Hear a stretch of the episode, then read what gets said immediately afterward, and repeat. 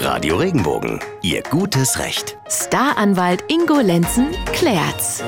Das tolle Wetter nutzen viele diesen Sommer, um tolle Veranstaltungen zu besuchen. Vor allem abends ist das natürlich großartig, wenn man schön lange draußen bleiben kann, weil es so lange warm ist. Und wenn die Kinder jetzt schon ein bisschen älter sind, dann kann man die ja mitnehmen. Ist ja auch ganz aufregend für die. Allerdings stellt sich da oft die Frage des Sorgerechts und wer da jetzt als Eltern oder Erziehungsberechtigte bzw. Aufsichtsperson durchgeht. Das regelt zum Beispiel der Muttipass. Der überträgt die Aufsichtspflicht von den Eltern auf befreundete oder verwandte Personen.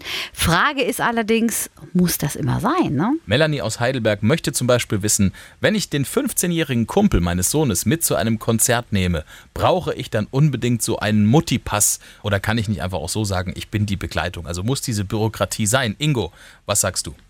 Also wenn man das Multipass nennt, okay, ich würde es einfach Vollmacht nennen. Die sollte sie dabei haben, denn Jugendliche bis 16 Jahre, die dürfen natürlich auf äh, solchen Konzerten oder Tanzabenden oder Diskotheken besuchen, ähm, immer nur bis 24 Uhr bleiben und das tatsächlich auch nur mit Erlaubnis der Eltern oder aber in Gegenwart der Eltern. Das heißt, Eltern müssen begleiten oder Eltern müssen eine Vollmacht nehmen. Und wenn ich jetzt jemand anderen mitnehme, dann brauche ich da eine Vollmacht von den Erziehungsberechtigten. Also kurzum, ja, Melanie, wenn du ganz sicher gehen willst, dass es keine Probleme gibt, Multipass besorgen und mitnehmen, dann ist die Aufsicht durch dich auch gegeben. Wenn Sie auch eine Frage an unseren Rechtsexperten haben, Ingo Lenzen beantwortet sie gerne mit einer kurzen Einschätzung, immer dienstags und donnerstags vormittags bei Radio Regenbogen und im Anschluss hier als Podcast. Schreiben Sie uns Ihre Frage gerne auf regenbogen.de. Bis zum nächsten Mal, bleiben, Bleiben Sie im Recht. Wenn dir der Podcast gefallen hat, bewerte ihn bitte auf iTunes und schreib vielleicht einen Kommentar. Das hilft uns sichtbarer zu sein und den Podcast bekannter zu machen.